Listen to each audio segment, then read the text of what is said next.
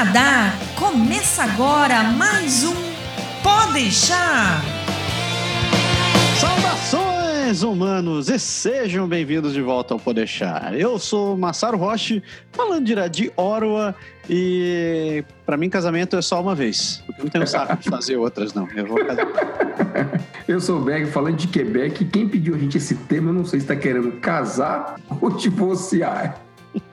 Mas está muito interessado. É. Eu sou a André, tô falando direto de Vancouver e eu acho que em briga de marido e mulher ninguém mete a colher. Cara. Mas sabe as caras dele. Aí a gente tem um convidado aqui, né? Um convidado aqui hoje, assim, convidado aqui, né? Racon. Ó o Racon dando oi. Dá oi, seu Racon. Olá. Fala oi, Racon. Oi. Oi. Racon veio nos visitar porque a primavera chegou, né, Cazu? É. Se você só tá ouvindo esse podcast e não viu o Raccoon, passa lá no YouTube que você vai entender quem é, o Raccoon você que vai ver brotou. o Racon. Tchau, seu Racon. Tchau. Tchau, Raccoon. Tchau. Então, pessoas, como, como o Berg entregou, alguém mandou um e-mail pra gente pedindo para que a gente falasse sobre casamentos e divórcios no Canadá. Como é que funciona esse negócio? Tipo, as pessoas se casam normalmente aqui ou você tem que ir perante a um, a um grande Deus e fazer um sacrifício pedindo permissão? e eu vou te falar, esse tema foi cansativo. Caraca, como tem coisa para ler sobre esse negócio. Menino, é uma lei gigante, Como dá né? trabalho, né? Porra! Então você já sabe, esse negócio de casar ou viver junto com alguém é um pepino. E se separar também é um pepino miserável. Tanto, tanto é que tem leis sobre isso. E como dizia minha mãe, se tem lei é porque não é bom. É pro povo que fala assim: o difícil é permanecer casado, não, o difícil é casar também, porque tem coisa pra caramba nessas leis aqui. Quanto pepino. Vamos lá, sem, sem delongas, vamos direto ao assunto. Esse lance de casamento, né? Então, André, você quer começar levando, arrastando o bode pra frente? Tipo assim, quem pode casar nesse país? Quem pode casar no Canadá? Oh, nossa, é, muita gente pode casar. Isso é bom. muita gente pode casar. Temos restrições a. Temos algumas restrições, né? Mas é, é muito parecido, acho que, com o que é no Brasil, assim, né? Maior de 18 anos, pode casar. O que eu acho legal, assim, no Brasil, eu acho. Eu já, gente, tô ficando por fora das leis brasileiras, nem sei. Foi aprovado o casamento entre pessoas do mesmo sexo lá? Não sei, cara, tô, tô, tô Pois é. perdido. Aqui, aqui foi, né? Então a lei fala, não importa o sexo de nenhum dos cônjuges e também fala que parentes não podem se casar, né? Que mais, Berg? Esse lance de parente é, é interessante, sabe? Que Parente até que grau, né? Também. então não pode ser pai, avô, irmão. Ai, avô, irmão. Que pai, avô, irmão. Quem mais? Mas Irmão, o- irmã, Irmão, irmã e tal. Mas Ah, step, né? Raf. Raf também.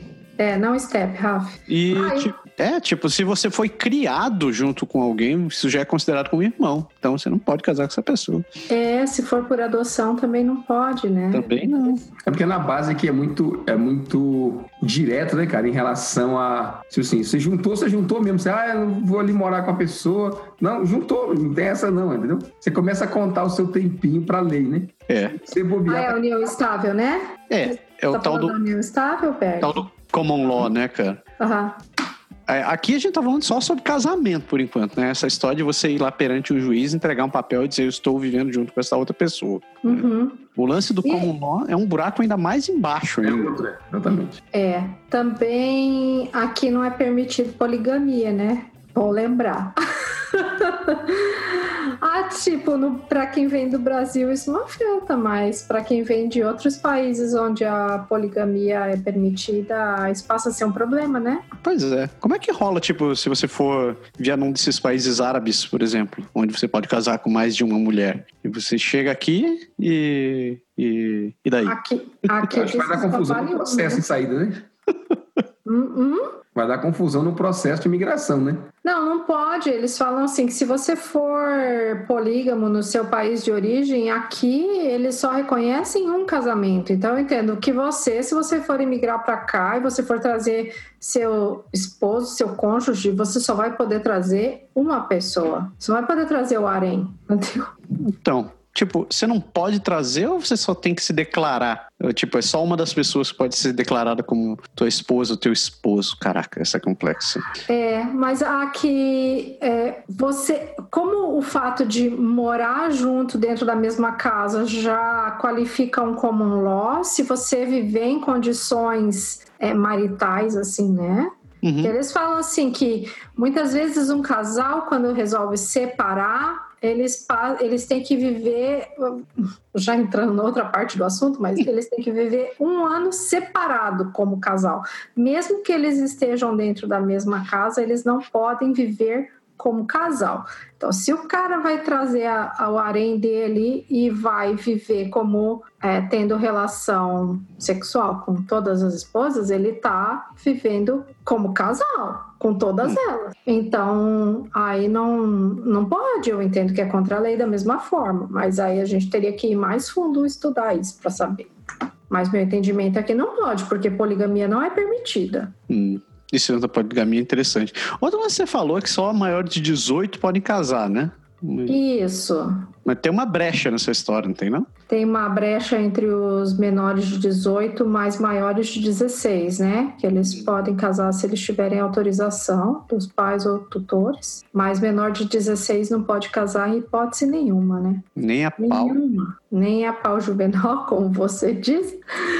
E eu achei interessante nisso. Eu fui olhar no Brasil, porque eu lembro que ah, no Brasil, até alguns anos atrás, é, adolescentes casavam, né? Quando ficavam grávidas, né?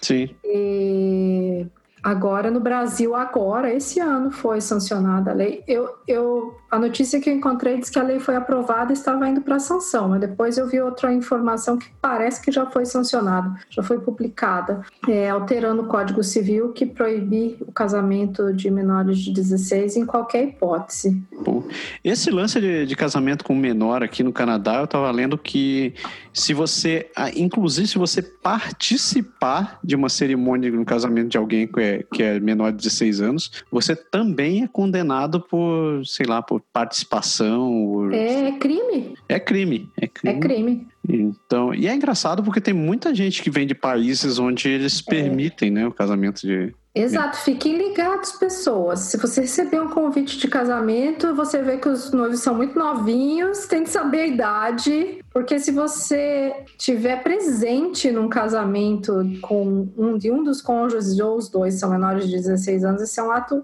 ilegal, é, é, é criminal, assim, é, ele é qualificado. Se você, você é para a polícia, não participe. Né? Não vá, nem compre presente.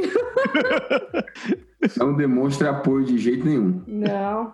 Só abrindo um, um parêntese aqui. Ambo, ambos nós três aqui viemos casados já, já. Já éramos casados quando chegamos aqui, né? Tipo, não nós três juntos, mas cada um de nós com seus. É, até porque não. não nós, podia, nós três juntos que poligamia não é permitida. Dá certo. Dona Flor e seus dois maridos. Algum de vocês conhece o caso de alguém que casou por aqui? Beck, eu, sei, eu tenho certeza que conhece. Conheço, conheço sim. eu já fui ajudante praticante de casamento. casamento, o equivalente do casamento civil, né, lá no Brasil, né? Uhum. A gente casou no, no, tipo, na justiça, né? Casou no, legalmente, fez o casamento legal. E tu, tu te lembra, assim, como foi o lance do casamento? O que, que a galera, o que, que eles precisam fazer? O que, que eles precisaram fazer para poder se casar? Ou... Cara, assim, aqui no Quebec você tem a, a, a é a justiça mesmo, né? Você vai no, no, eu esqueci o nome, agora me deu um branco, caramba. Você vai no Palácio de Justiça, desculpa. Você vai no Palácio de Justiça e dá entrada no processo, lá, assim, eu quero casar, e aí, ele, e aí o juiz lá, ele marca a data da, da, Você marca a data da, dessa cerimônia de realização do casamento. E é assim, segue um pouco o tradicional, né? Você tem que ter a testemunha, como se fosse um padrinho, você tem que ter a testemunha, você vai ter o juiz lá, os seus convidados, tem, tem uma sala pequena que você pode ir lá para assistir. E, e, tem a realização mesmo. O juiz ele pergunta se os dois estão lá de direito, se eles querem realmente casar, tem um sim de cada lado, e aí eles são casados e assinam o papel. E dali sai realmente o documento de certificação do casamento que a gente chamava no Brasil de casamento civil, né? Casamento legal, vamos dizer assim. Uhum. É, e assim, do que eu vi, o pessoal vai, vai assim. Se bem que no Brasil eu já participei, já foi assim também, né? O pessoal vai de branco, a noiva vai de branco, o cara vai bem sabe, é festa quase como uma cerimônia realmente que a gente está acostumado a ver na, nas igrejas do Brasil. E Mas eles E fazem esse- assim só no civil, mesmo só no civil. Uhum. E foi assim, mas é bem normal, né? Eu não vi grandes diferenças. Assim, eu nunca vi um comunitário, por exemplo, eu não sei nem se tem, certo?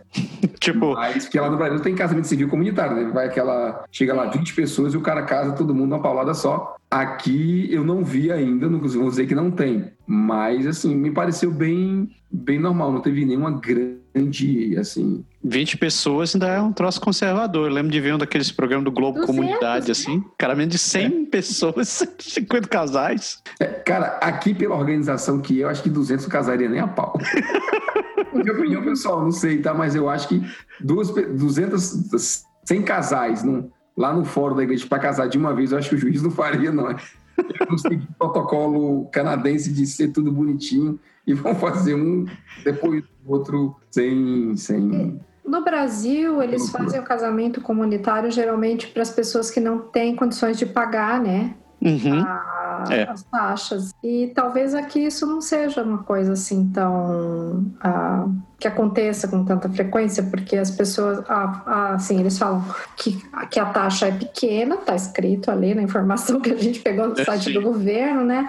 E a gente vê assim que a população, de forma geral, tem uma, uma condição, assim, né, qualidade de, de vida, uma condição financeira melhor, né, do que a população. Então, no Brasil, somente as pessoas bem pobres, assim, que, que vão nesse casamento comunitário, né, que realmente não têm condições de pagar, né. O que, é, o que é interessante aqui, desculpa, o que é interessante aqui é que muita gente não casa, né? Se junta, a gente, eu estava brincando no começo, é bem comum do canadense não se casar. Também é bem comum do canadense se casar apenas no civil, né? apenas no, no, no juiz, no judiciário, para ter aquele, assim, a oficialização legal. Muito mais, talvez, por conta dos direitos e das coisas do que do casamento em si. Né? Então é realmente feito para que os trâmites sejam todos bonitinhos. Tem os casamentos também com contrato, né? Tem o casamento que, o, que você oficializa um contrato que determina, já às vezes determina previamente os direitos de cada um dos cônjuges no, no legal, assim, nesse, em caso de separação, o que, que tem direito. É, acontece muito casamento aqui de gente que tem. Deixa eu só tirar meu fio daqui que tá me atrapalhando. desculpa. Tem, tem um caso aqui de gente que às vezes tem mais dinheiro e vai casar com uma pessoa menos afortunada, e aí eles previamente estabelecem logo no contrato a perda natural dos direitos da, daquele menos favorecido para não ter, para evitar os golpes de. de... É o que, o que eles chamam de pré-nup, né, cara? É o Isso, contrato exatamente, oficial. Uhum. Sabe um troço que eu achei interessante quando eu tava vendo isso daqui? No Brasil você tem lá casamento com separação de bens, com comunhão parcial de bens e comunhão universal de bens. Uhum. E o de comunhão universal ainda é uma viadagem toda, porque você tem que, tem que fazer e tem que escrever o. Quer dizer, tem que ficar em edital, que as duas pessoas vão ficar em casamento, em edital público, etc, etc, por não sei quantas semanas, para que todo mundo esteja de acordo com esse negócio. Aqui, tipo, o casamento, ele é realmente um contrato civil, né, cara? Então, a partir do momento que você casou, como você estava falando do lance do prenup, né? Se a pessoa, se não tem um prenup, já é pressuposto que, que você está compartilhando os seus direitos ali. Sim. Se, não se fala muita coisa assim sobre eh, bens e os cambau a quatro, mas já pressupõe que as partes compartilham dos bens que ambos tiverem. É, e é parcial, né? Tipo assim, do casamento para frente. É, do casamento. Eu não sei, não, nem sei se é casamento na frente, bicho. Porque, hum, boa pergunta. Hum, nem sei. Eu Porque não digamos sei. que você. É, seria um bom ponto a gente pesquisar, mas eu acho que por, pelo menos aqui no Quebec, eu acho que é assim, por, por default, o, o normal, se você- ninguém diz nada, Hum, é que é parcial. faz São sentido. os bens construídos a partir do casamento. Esse lance, eu te perguntei do lance do casamento em Quebec, porque eu vi que em Ontário o lance é o seguinte: você vai, e você vai no, no, no governo, lá no escritório do governo, e pede uma licença de casamento, né? Uhum. Essa, essa licença te, te dá o direito de casar e, e ela é válida por três meses. Essa, essa, e custa essa taxinha que a André falou. Daí você precisa oficializar essa união. Tipo, a união pode ser reconhecida por whatever, whatever tipo de pessoas lá. E, inclusive, você pode oficializar a sua, a sua união com apenas com, desde que você tenha duas testemunhas quaisquer ali no meio do caminho. Então, tipo, você chama seus amigos, os amigos assinam aquele negócio e diz assim, beleza, você casou, só que você tem que mandar esse papel e oficializar no governo, aí, no escritório do governo qualquer. Então, tipo, você não necessariamente precisa ir perante um juiz ou uma entidade qualquer para poder. É, aqui como você casa na justiça já é direto, eu acho que isso é feito direto, mas o, é. lance de você fazer, ter as testemunhas lá e seus amigos para assinar aquela coisa toda é, é, é, de praxe, é padrão. E tem até troca de aliança, tá? Nesse que eu fui, teve troca de aliança, inclusive foi meu filho, meu filho pequeno na época, tinha acho que dois anos, três anos de idade, foi ele que entrou com as alianças na salinha lá. É. Mas de qualquer forma vai ter que ter a cerimônia, né, Massaro? Porque tem que ter uma pessoa licenciada ou aprovada pelo governo para para registrar esse casamento? Então, você pode fazer isso daí perante um juiz, pelo que eu li lá, né? Você pode fazer perante um juiz ou um, um como é que ele chama lá, um, um eu não sei o que de paz lá. Um, juiz, juiz de paz. Juiz de paz também. Ou pode ser um funcionário do governo qualquer. Um funcionário do governo também tem hum. autoridade de. Na verdade, é alguém autorizado a protocolar o esquema, né? Porque na verdade é, é só isso que. É. Que é troço ah, engraçado, né? então, é, bem assim, nada burocrático, né? Se levar para um funcionário do governo só provar ali. E foi interessante, foi interessante porque nesse, nesse casamento que eu fui, né, que a gente participou, a, a juíza, foi uma juíza, né? Uhum. Ela queria ter certeza que os noivos estavam de acordo com o casamento antes de ir para a cerimônia. Então ela falou assim: Eu quero. É, eu quero conversar com os dois. Era eu estava servindo de intermediário, né? Porque eu fui motorista. Esse casamento foi engraçado, porque eu fui motorista com um monte de coisa. Eu tive vários papéis nele, só não fui noivo. Mas aí foi engraçado porque assim, ela chegou para mim e falou: Olha, eu quero encontrar os noivos. Eu falei, tá, mas tem um problema, senhora. Ela falou, o que é? Eu digo, é porque a noiva tá de noiva, né? E na, nas tradições religiosas, o noivo não vê a noiva antes do casamento. Ela falou, não, não tem problema, eu posso ver os dois eu posso separados. separados. Ela falou, pode, não tem problema. Eu, eu escondo um e levo a senhora para o outro. pior que foi exatamente o que aconteceu, mas ela foi super simpática, a juíza, ela aceitou, conversou com os dois previamente, acertou tudo, e depois falou, beleza, então eu vou casar vocês, vamos para a cerimônia, e foi tudo, tudo certinho. Interessante. É, e é engraçado. E, e, outra coisa, né? Lembrando que quem já é casado quem já foi casado, né? Em caso quem vai para um segundo casamento, você tem que provar que está divorciado, não é?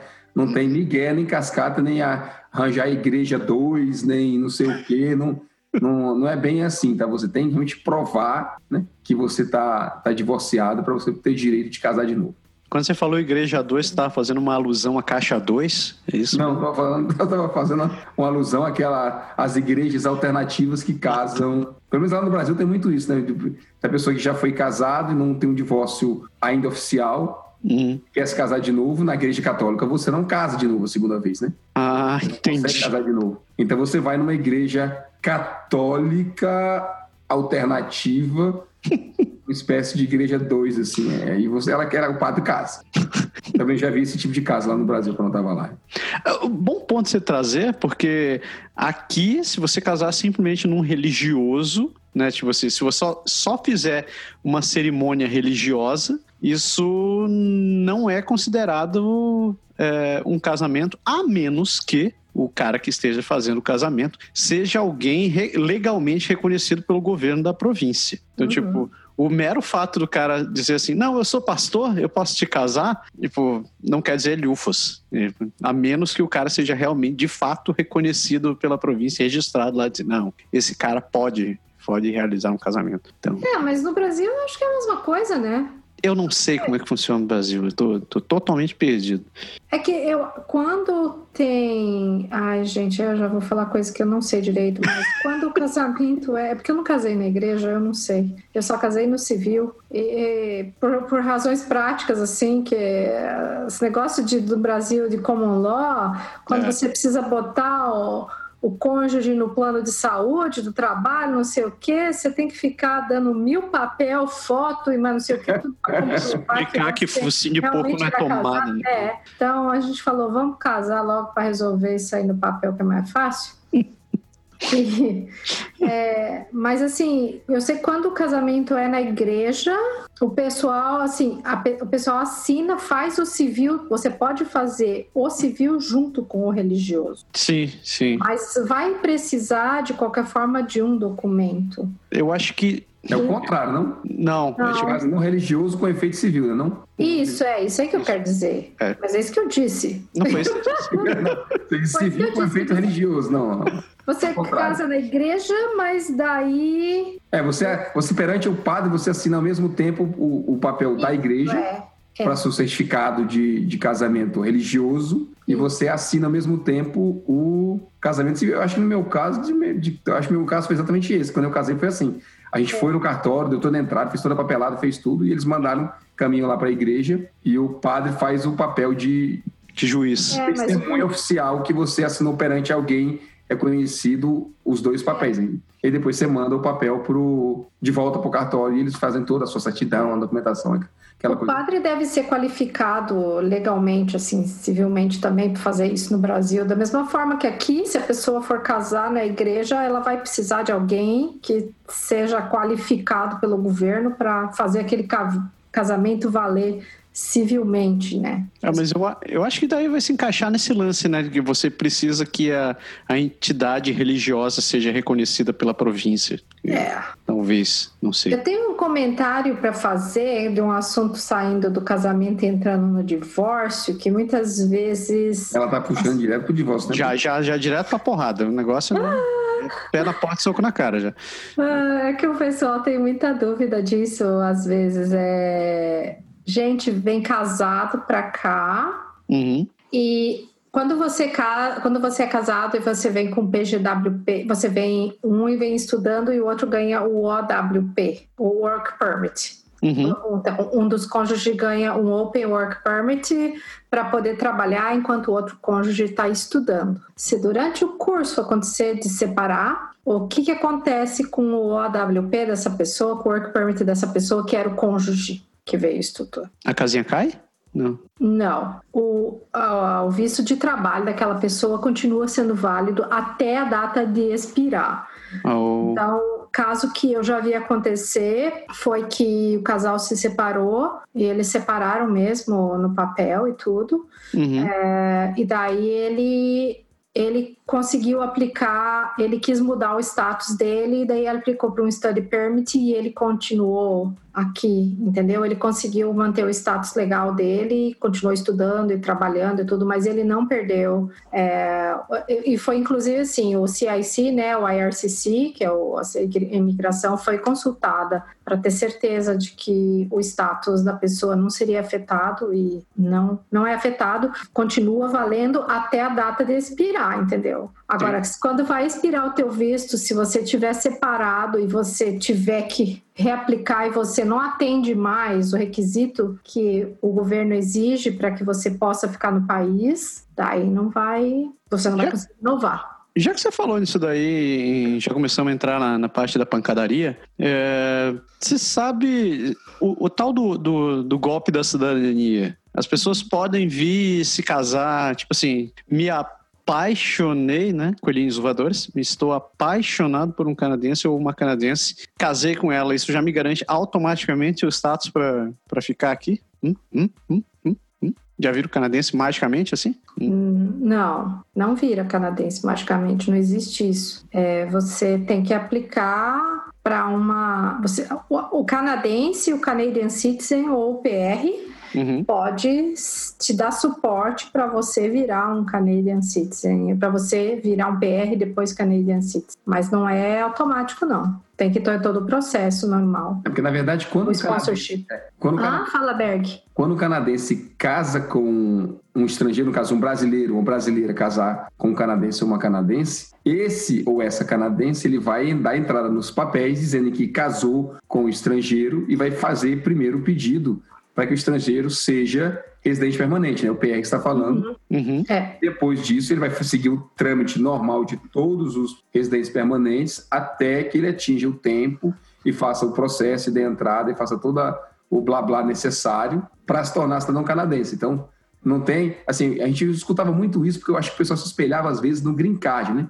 tinha aquela coisa, ah, se eu casar com, com americano, eu dar o direito do green card para poder ficar vivendo no local. Eu, é. A galera talvez associou isso um pouco com com a cidadania canadense, que o André bem respondeu, não é, não é verdade. Então, você tem que passar pelo processo de ser residente permanente para poder ser cidadão. Uma coisa não avança a outra. É, e vale lembrar que muitas vezes pode acontecer de depois que casa, casou e virou PR é, e aquele relacionamento não está funcionando mais, a pessoa pode se separar normalmente, que isso não afeta o status de residência permanente, né? É, não é vinculado ao casamento, né? É, não, não é. E foi até legal que um dia eu vi no site do governo, assim, ele falava, é, está, você está sofrendo uma relação abusiva, é, você é residente permanente, imigrante, né? Residente permanente está sofrendo uma relação abusiva, é, não se preocupe, o fato de você ter casado ou ter feito o seu processo através de alguém que era Canadian Citizen ou PR não afeta e você ter que se separar não vai afetar, né?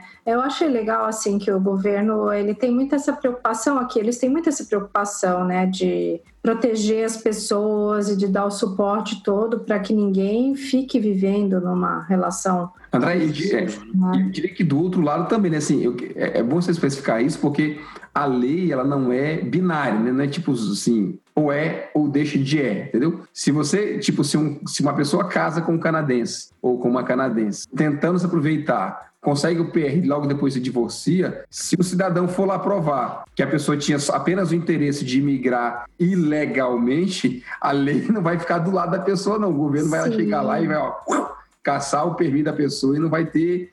Assim, o golpe, muito bem, o governo está de olho aberto com, com a questão. Em todos os casos, né? Sim.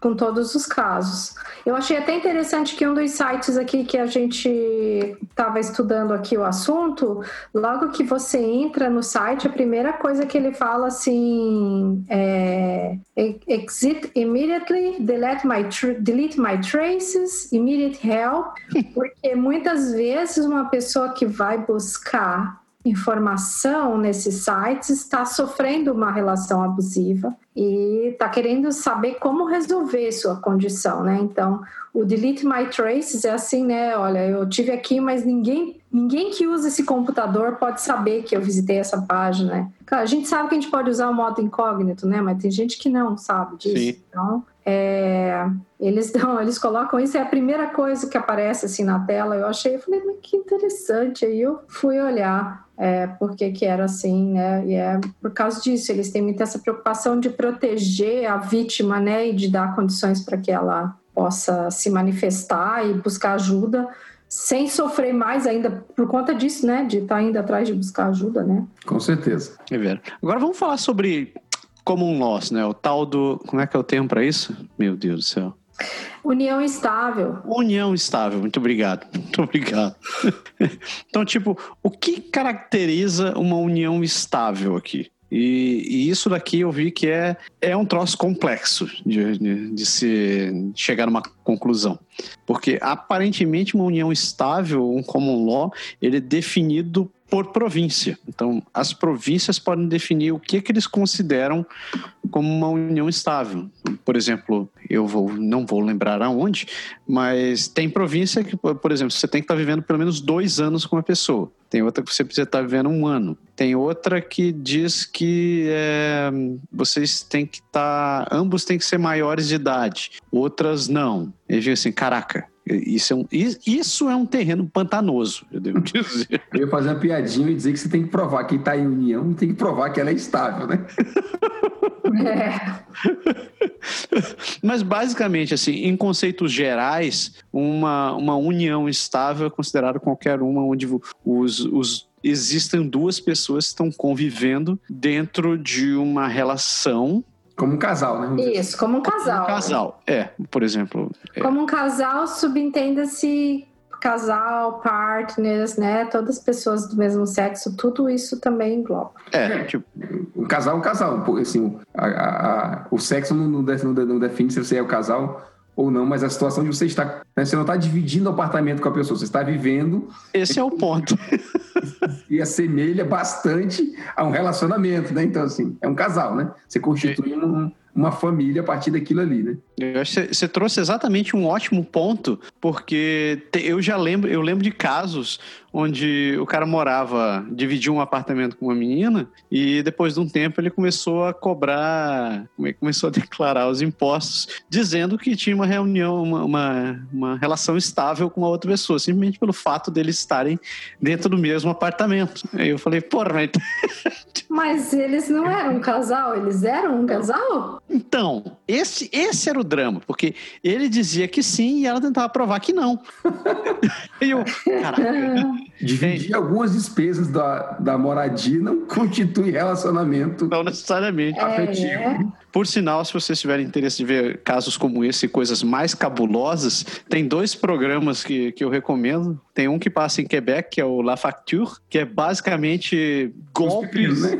É, é, são golpes e cambalachos que acontecem dentro da lei, cara. E tem a versão inglesa que passa na CBC, que é o. Oh, meu Deus, esqueci o nome. Watch Dogs? Watchtower? Ah, puta merda, esqueci o nome. Mas, cara, é basicamente a mesma coisa. E é muito cômico. Tem, tem, tem, tem cada caso que você pensa assim, nossa, você pensa, nossa, canadense é tudo certinho, né? Você, porra, velho. Ser humano é criativo, né? é muito bom. Mas, cara, você anotou algumas coisas aqui interessantes, né? Por exemplo, você falou aqui, é, tá anotado no script, que a, a, filhos, né, crianças, né, não afetam, né, o status de, de união estável, né? É. Isso, é, isso é bem interessante, porque assim, ah, você teve, não é porque você tem um filho, ou teve um filho, ou sei lá o quê, né? É, não é porque teve filho que passou a virar um, que aquilo pode ser considerado, vamos dizer, um casamento ou uma união estável. Ou que você né? juntou com outra pessoa que já tinha uma criança, né? E aí você não vai poder necessariamente não, considerar mas mesmo que Mas mesmo que você tenha filho com aquela pessoa, se vocês não, vamos dizer assim, você, você teve uma relação sexual com alguém e a, essa pessoa ficou grávida, isso não quer dizer que vai virar uma união estável porque teve filhos. Exato. Sim. É. Mas é exatamente isso, assim, você tem que, como eu falei, né? Eu estava brincando aquela hora tem que, tem que provar a união tem que provar que ela é estável, né? Que ela é estável. É. Uma gravidez não significa união e também não significa que é estável, entendeu? Significa que vocês engravidaram-se juntos, né? Mas não vai, a princípio, além disso. Né? Legalmente não, não vale como argumento, é isso que a gente quer dizer, né? É, mas na prática o que acontece é o seguinte: se você estiver vivendo com outra pessoa e tiver uma criança nascida enquanto Ai. vocês estão juntos, então, tipo, isso já é considerado automaticamente uma reunião, uma, uma, relação estável. É, cara, mas aquela história, como você falou, tem, tem lugar que é um ano só, né? Sim. sim. Eu acho que, se não me engano, acho que até em Quebec é um ano só de. Não, não sei se talvez eu esteja me enganando, mas eu tenho a impressão que aqui é um ano. Se você está um ano com a pessoa, é considerada união, união estável, né?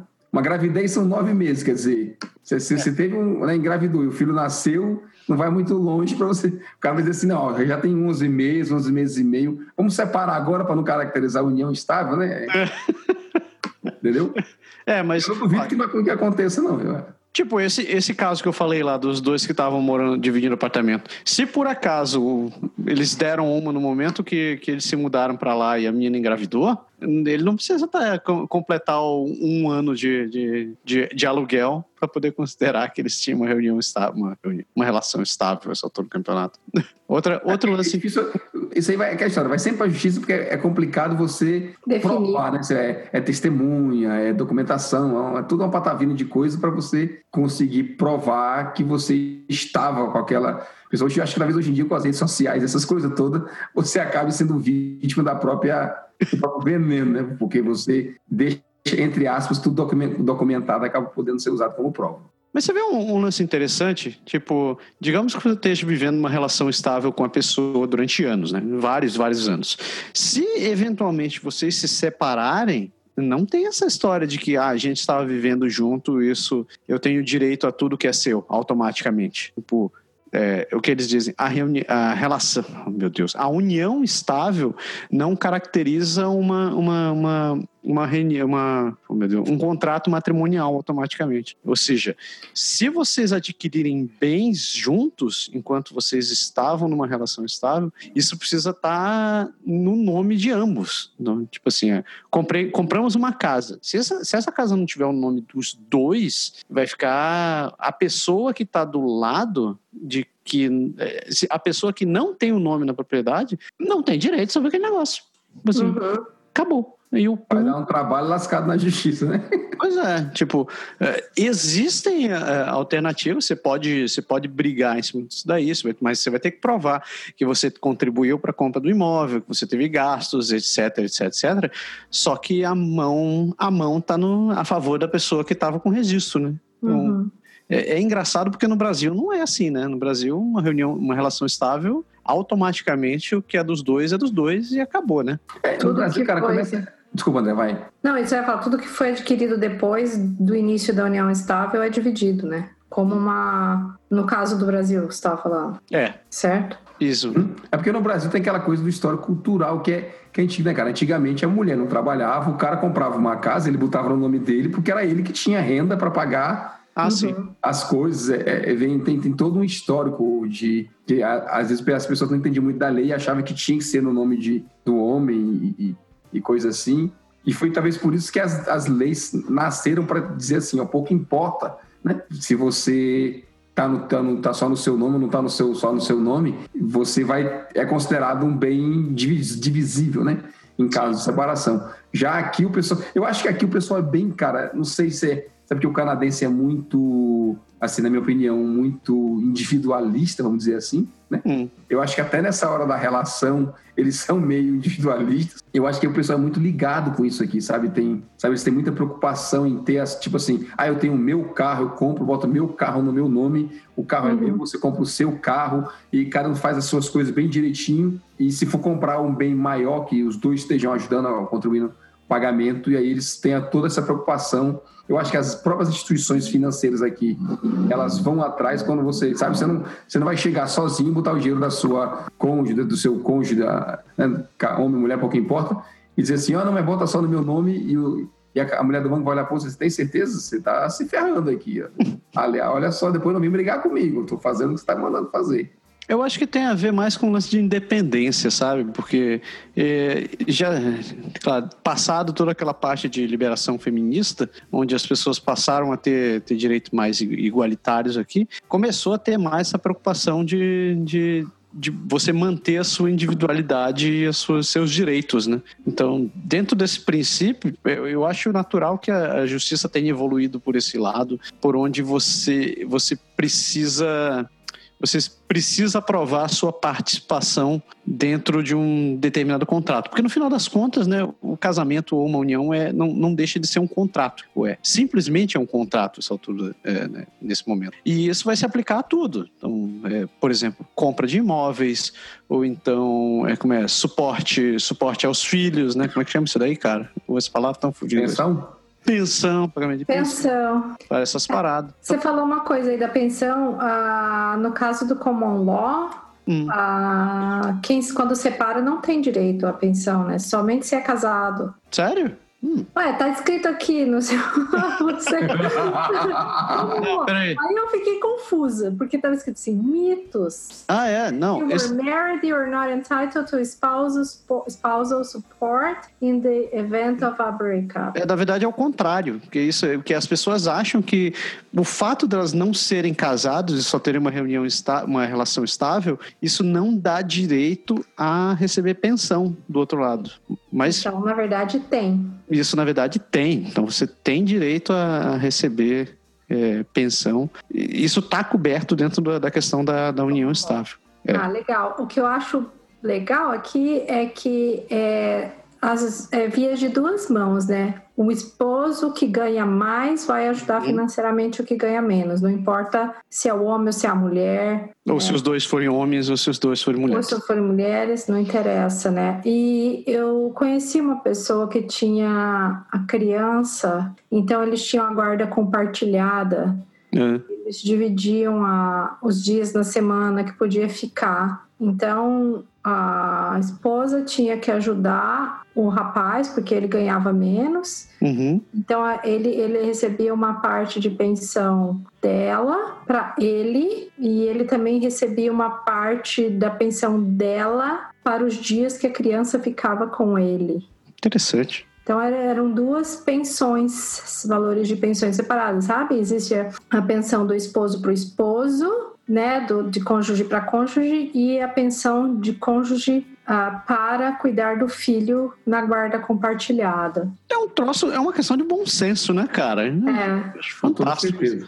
Mas e aí eles sempre vão reavaliando isso. Se, por exemplo, você passar, acho que quase, não sei se era anualmente que tinha, que hum. eles iam lá, a, a, condição era reavaliada e, e se teve aumento no salário, se a pessoa melhorou de renda, não sei o quê, Aí o juiz recalculava quanto que era a pensão que a, que a pessoa menos favorecida ia receber do mais favorecido, vamos dizer assim, entendeu? Pode crer, pode crer. Outro, outro lance, já, já pegando o gancho pra gente ir pra, pra parte da pancadaria do programa, um, um lance que eu descobri é, tipo, digamos que você tenha sido casado com alguém, certo? E uhum. você uhum. tá morando com alguém durante. morando com outra pessoa nesse meio tempo. Você automaticamente já você é, você automaticamente já é, já entra na questão de common law, né, de, de relação estável com aquela outra pessoa, se e se somente se quiçá você tiver vivido há pelo menos um ano separado daquela pessoa com quem você estava casado. Então, veja que interessante, você não necessariamente precisa ter entrado com um divórcio com alguém para considerar uma reunião, uma relação estável com outro alguém. O que me fez o momento what the fuck de todo, toda essa situação.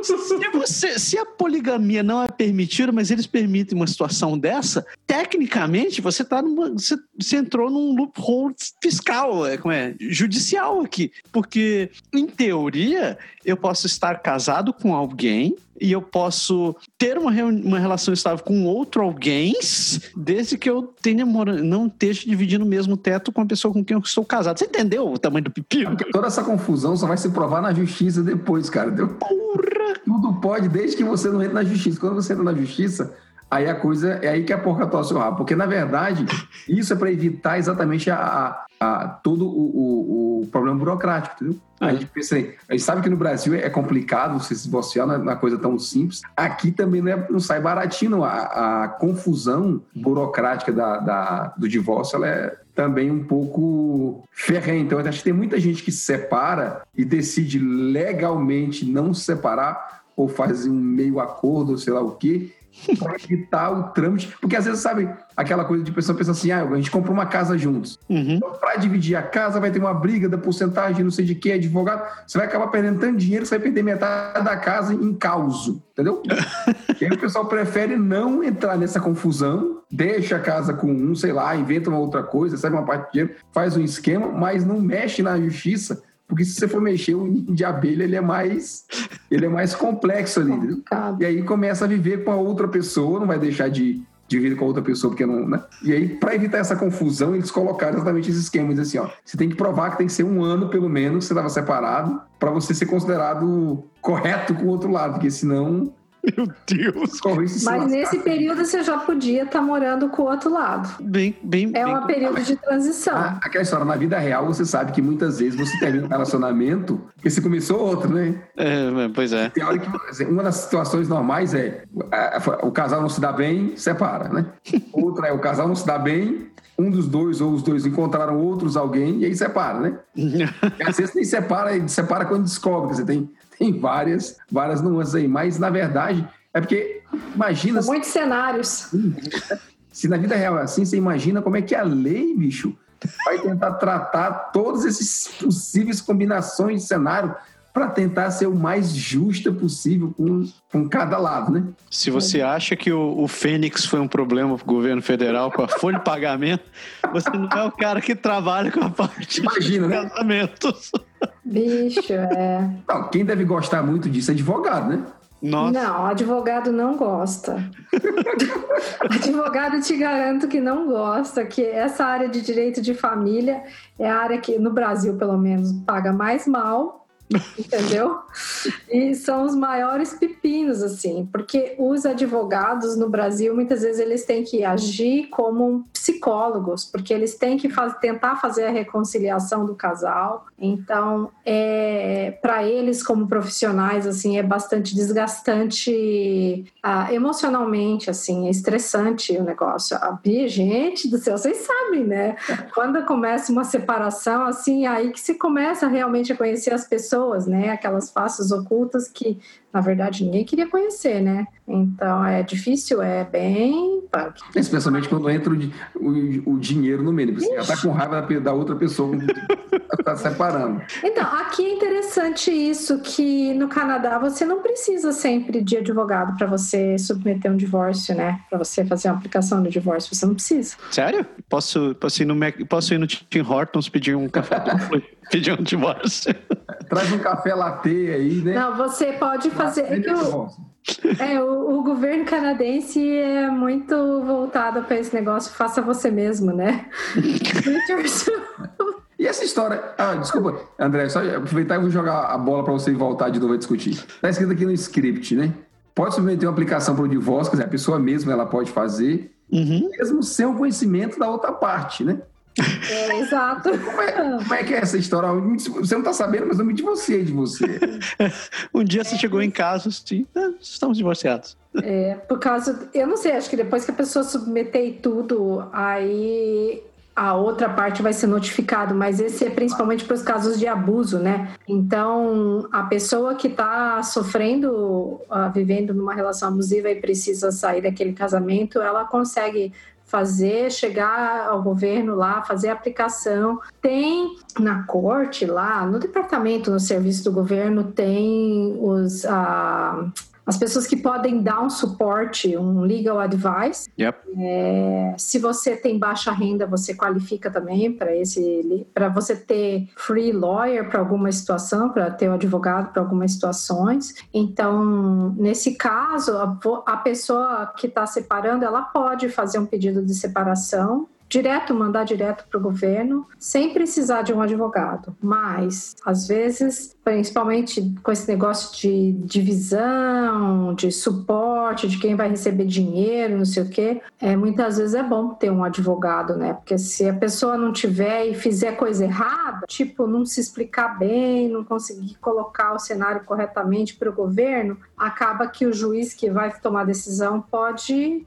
tomar uma decisão favorecendo a outra parte, entendeu? Porque você não soube explicar a situação, você não soube comprovar, tem que apresentar todos os documentos, né? Pois é. Então, tem isso, mas qualquer um pode. Quando as pessoas resolvem, quando o casal vai e manda, submete uma aplicação só, junto, aí eles chamam de joint application, mas... Que é o contrário do, como é que chama? O litigioso, divórcio litigioso é quando você é. não tem um acordo, tem um outro que é um acordo, que eu não lembro É, e aí aqui, é, para você se divorciar no Canadá, você tem que morar aqui por no mínimo um ano, né? Para você submeter o divórcio aqui.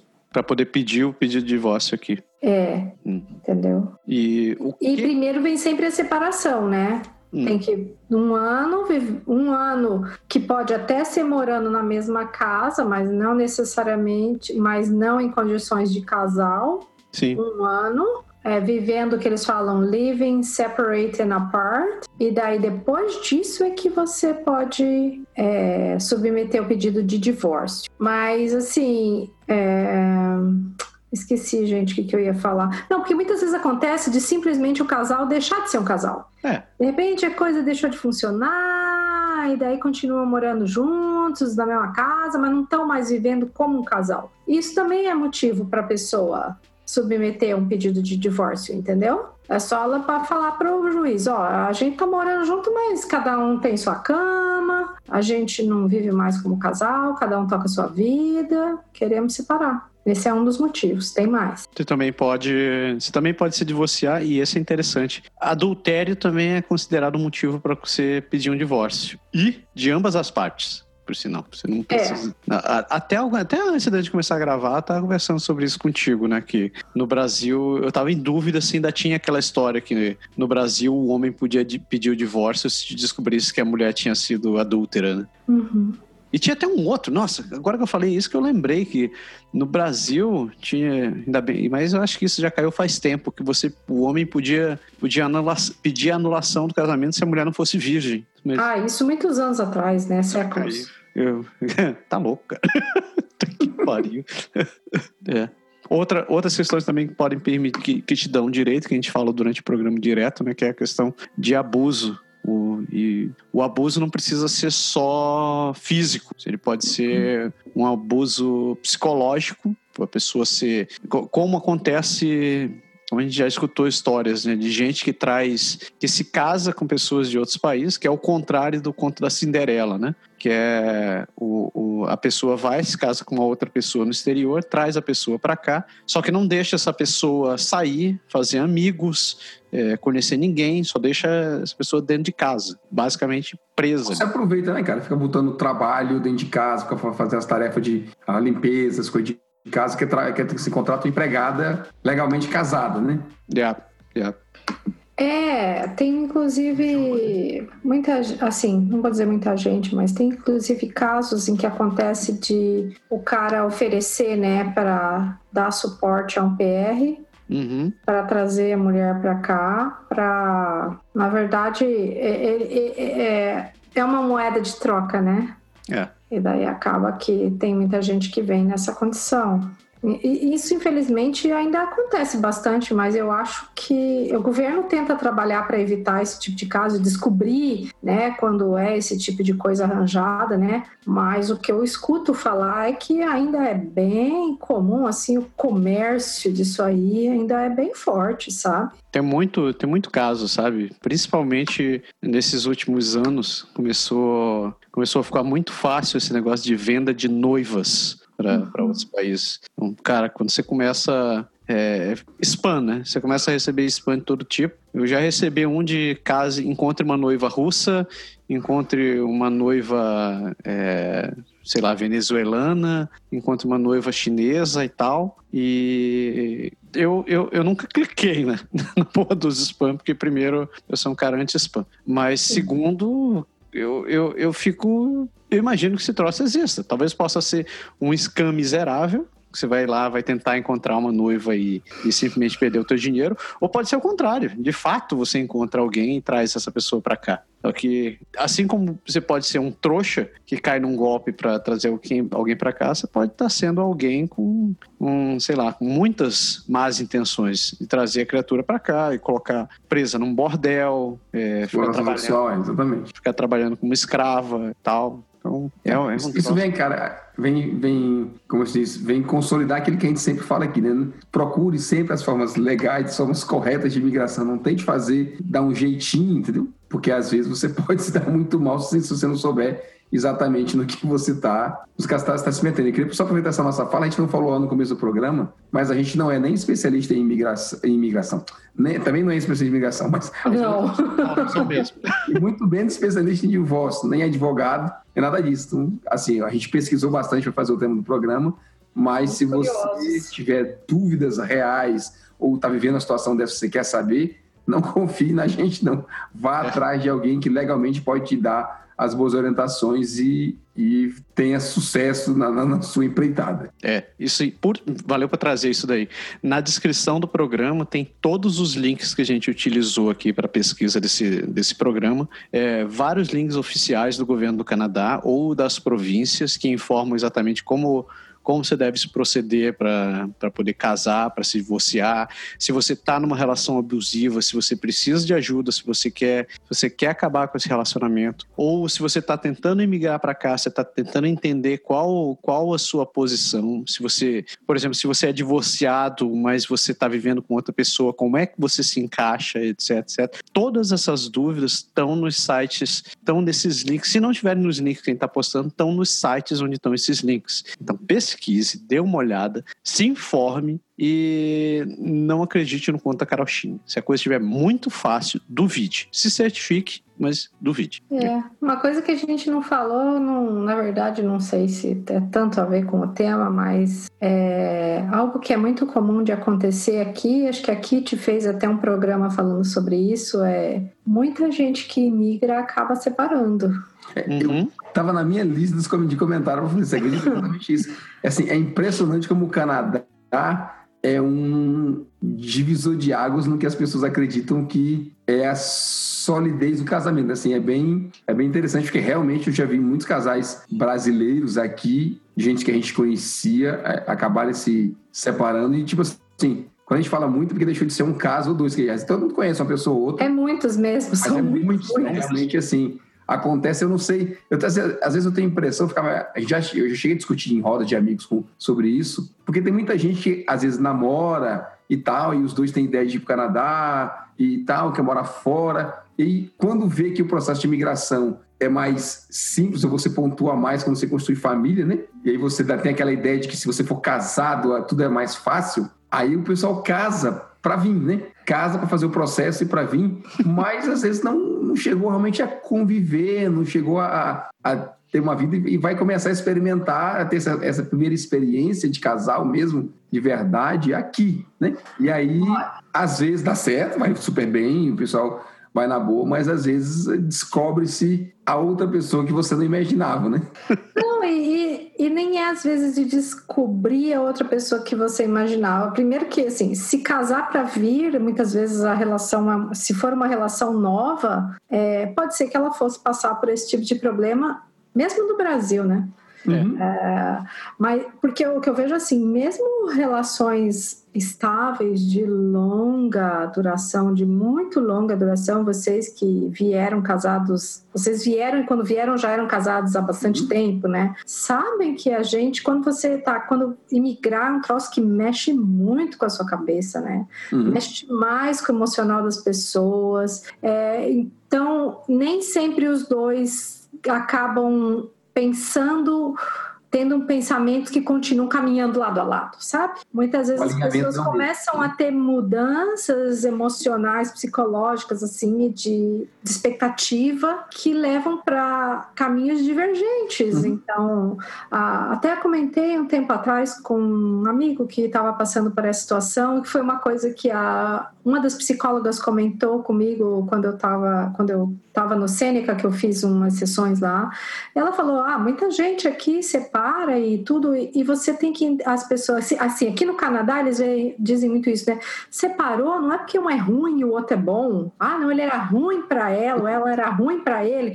Daí eles se separaram. Não existe isso. Muitas vezes, sim, são duas excelentes pessoas, mas que a partir de determinado momento começaram a ter expectativas, desejar coisas ou seguir simplesmente caminhos diferentes, né? E eu acho que assim, eu até achei que você ia falar que a imigração acabava provocando o divórcio, porque eu acho que a imigração realmente provoca. Sim, ó, eu acho que você quer ver um fator que eu, que eu acho que acontece às vezes, é o fato de, por exemplo, eu, eu já, não é que eu já vi, mas eu já tive, nas discussões saiu esse esse tema com a gente. É, o sucesso de um e, o, e a demora do sucesso do outro pode causar seriamente uma divergência no, no casal, porque os dois vêm bonitinho ali, aí um decola, né? Aprende a falar o idioma, consegue emprego, tem vida social, assim, tem a vida trabalho, aquela coisa toda, e vai embora, e o outro estagna ali no começo, congela, e aí passa a não ser a mesma rotina, né? Você tem um que tá vivendo uma vida e o outro tá vivendo outra. Vai ficando um gap, né? Tem um que consegue ir na rua, consegue falar, consegue fazer tudo, tá trabalhando,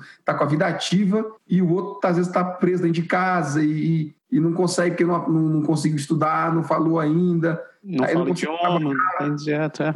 Não, mas eu conheci. Diverge né, a, a, a, coisa. Eu conheci casais assim que um, um dos dois estava trabalhando, estava tudo bem, não sei o quê, a outra pessoa é, não conseguia se entender e, tipo, fazia quatro anos que eles estavam morando aqui. Quando ela precisava ir ao médico, ele tinha que ir junto para explicar, porque ela, mesmo quatro anos depois, Nunca tinha desenvolvido. Né? ela não se sentia segura e à vontade uhum. para isso. Pode acontecer tanto com ele ou tanto com ela, né? Depende do nível de inglês de cada um, depende muito, de, como você disse, da personalidade de cada um. E aí as coisas começam a divergir. Então, a, o tema trazido aqui é mais assim: estejam preparados, uhum. que às vezes, né, por mais sólida que possa, que possa parecer o seu relacionamento, a sua relação no Brasil, a, a, a imigração é uma montanha russa, né?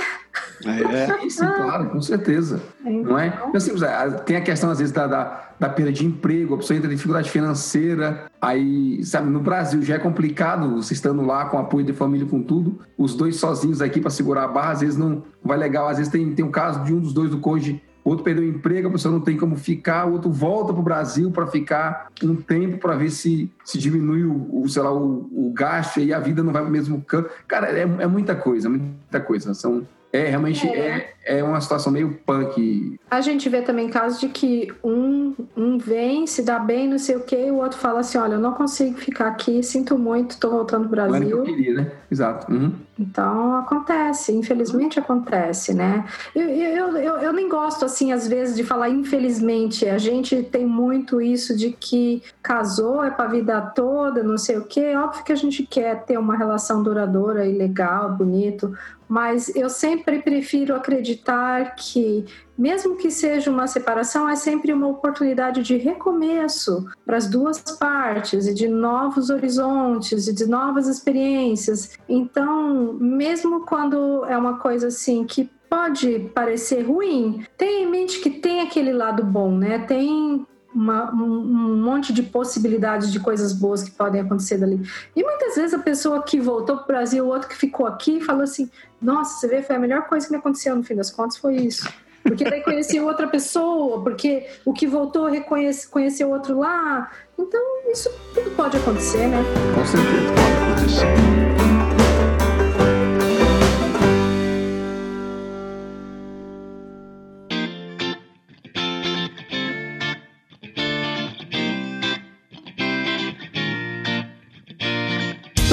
Mensagem muito positiva aí, cheia de reflexão, eu termino dizendo. Um programa, né? Tivemos um programa. Tivemos um programa. Daí eu vou jogar a bomba agora para André e perguntar: André, você tem uma frase para terminar esse programa? Eu tenho. Uma música me veio à cabeça agora, assim. Olha, olha, magicante. Uma música que me veio à cabeça. Nada ultrapassa a velocidade do amor. Vai seja o que for. Sei lá porque essa música me veio a cabeça. Oh, meu Deus do céu. Eu acho que ele não veio. Não, não, não. Ai, senhor. Tem tudo a ver com casamento. Tudo a ver com esse casamento. Pelo menos não, não, terminamos aqui em divórcio. Este foi o mico do programa. Pessoas, vocês estão escutando o programa novamente. A gente recomenda a vocês, se vocês tiverem mais interesse nessas questões, principalmente que a gente está tratando de questões legais e oficiais, que vocês se informem e busquem profissionais da área para conversar isso daqui. A gente só trouxe exatamente para começar a revirar essa toda essa questão, todas essas dúvidas, trouxemos essas perguntas mais, mais comuns, mas informação oficial se encontra com quem trabalha dentro dessa área.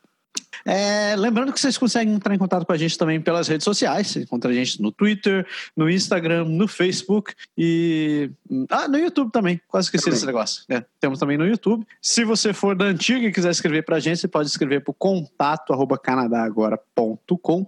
A gente responde. A gente está tentando responder mais rápido, mas a gente está tá respondendo. E claro, se você quiser conferir outros conteúdos, outros artigos, vídeos e outras coisas que a gente produz, acesse o nosso site que é o canadagora.com.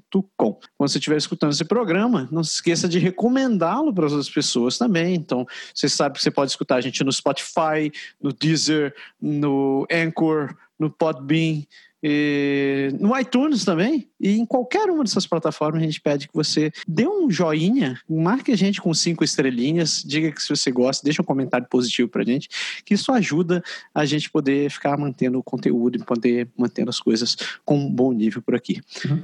Passado, se você me permite, outra coisa que ajuda a gente a ficar mantendo né, tudo que a gente faz aqui é você se servir dos nossos serviços, né? Você falou do nosso, nosso site, lá, nosso portal, canadagora.com. Se você vai lá, canadagora.com.br serviços, né? A gente tem serviços como, por exemplo, o seguro viagem, né? Uhum. que ajuda a gente né, a, a manter os, as despesas dos, dos servidores, de, de, todo o trabalho que a gente tem, não os nossos salários, porque a gente não é pago para isso, né? a gente faz não, isso. Infelizmente.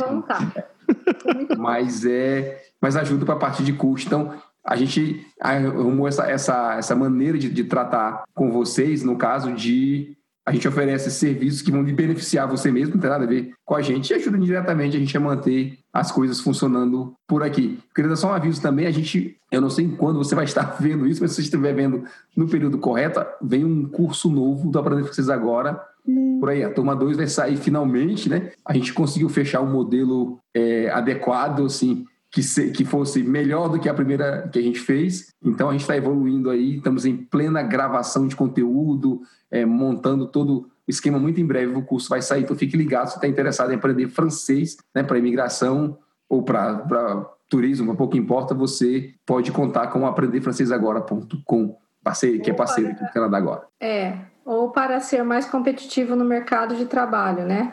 Também. Bom ponto. Exato, exato. Deu, né, pessoas? Deu? Yes. Então, galera, para vocês que estão escutando a gente, estão assistindo a gente, muito obrigado pela sua audiência. E semana que vem a gente está de volta aqui com mais um. Pode, Pode deixar. É isso aí, tchau, galera. Tchau. Valeu.